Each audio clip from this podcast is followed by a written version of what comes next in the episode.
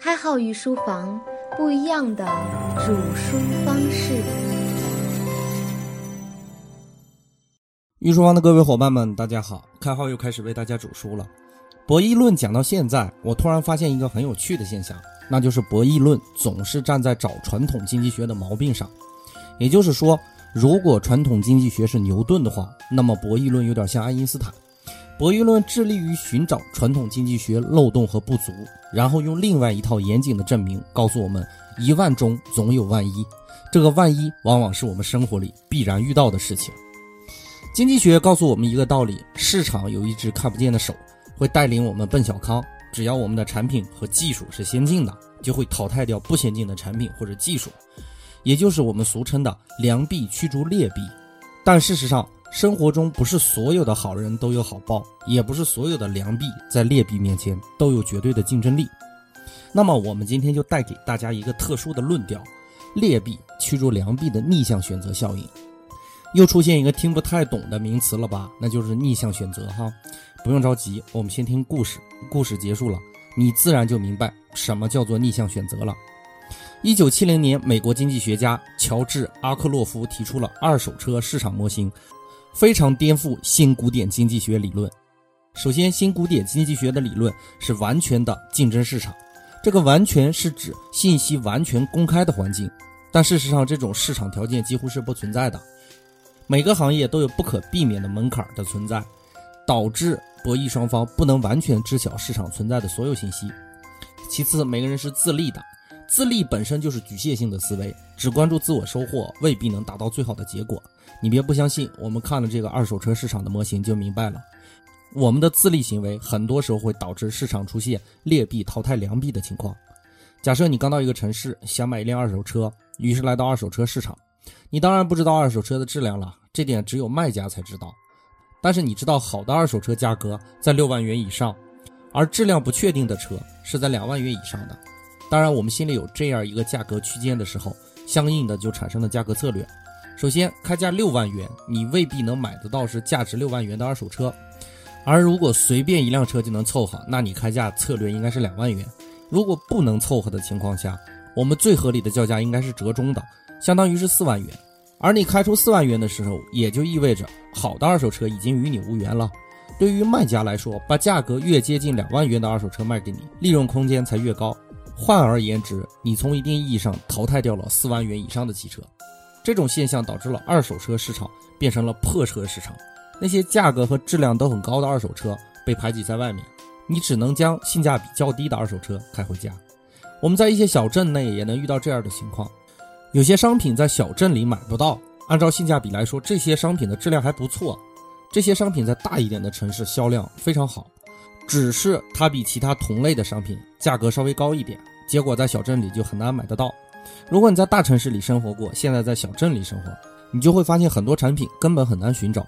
除了销路尚未打开这一种情况外，还有可能就是逆向选择导致的劣币驱逐良币的现象。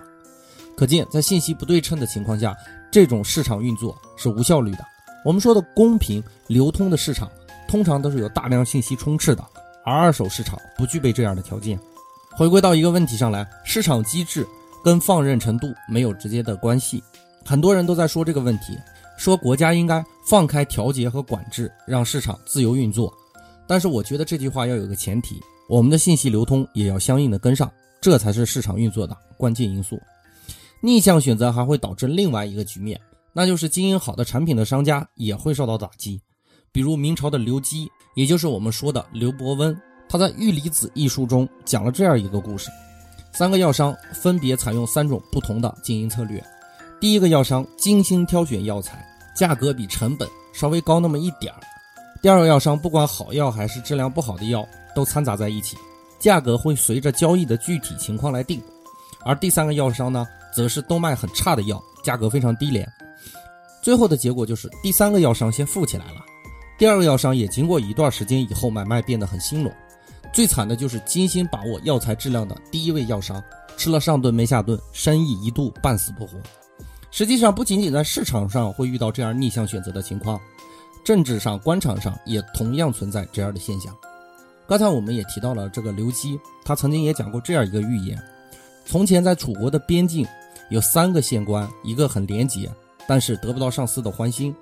当他离职的时候，连雇船的钱都没有，人们无不笑他愚蠢。另一人有机会就贪污，但人们不但不恨他，反而称赞他精明能干。第三个就更厉害了，贪污就不说，还巴结上司，结果没有三年就得到提升，乡里乡亲们都称赞他干得好。虽然只是个预言，但是历史上还真的有类似的记载，相当相当多哈。随便一翻史书，大量这样的记载。学者吴思提出了淘汰清官定律，从经济学等角度。对官场上的逆向选择做出了分析，嗯，感兴趣的伙伴可以网上搜一下“清官淘汰定律”。在此，我们不做过多的陈述。韩非子也记录过这样的事情：魏国县官西门豹做县官的时候，为官清廉，嫉恶如仇，刚正不阿。反正那些好的形容词哈，你随便往他身上套，绝对不会有说错的。但是干了一年之后，他却被魏文侯没收了官印。这个西门豹虽然没有参与过官场上的那一套，不等于他就傻。他马上了解了自己为什么遇到这样的情况，马上去魏文侯那里认错，表示自己愿意和魏文侯同流合污。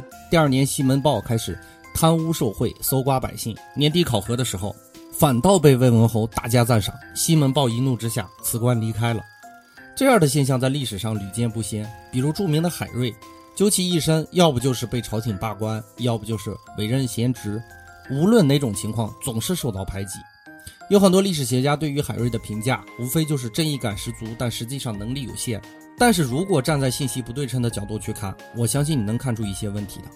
生活里经常有这样的情况：好人未必有好报，除了一些不可逆转的因素以外，绝大多数都是因为信息不对称造成的逆向选择。如果你现在正巧在一个这样逆向选择的机制里，也就是说你认真工作、认真做事，不能得到你想要的合理的回报。我劝你去创业，因为创业的环境虽然很复杂，但是只要你的行为是有意义的，一定会获得相应的回报。比起很多有严重逆向选择倾向的体制，创业虽然凶险，绝大多数时间内还是相对保持这种自由和平等的信息关系。只要你合理的暴露自己的信息，就能轻松的将这种不确定性消除掉。当然，避免逆向选择并非只有这一种方法。高质量的信息传递固然是必不可少的，但是依然还有很多技巧层面的东西。我们下节会详细的为大家解释其中的关节，欢迎大家持续关注开号御书房。我们的公众号基本搭建完毕，每天我会在公众号里讲一段《论语》，欢迎大家关注公众号开号御书房。感谢大家对开号一直以来的支持，本节的节目就播讲到这里，感谢大家收听，我们下节再见。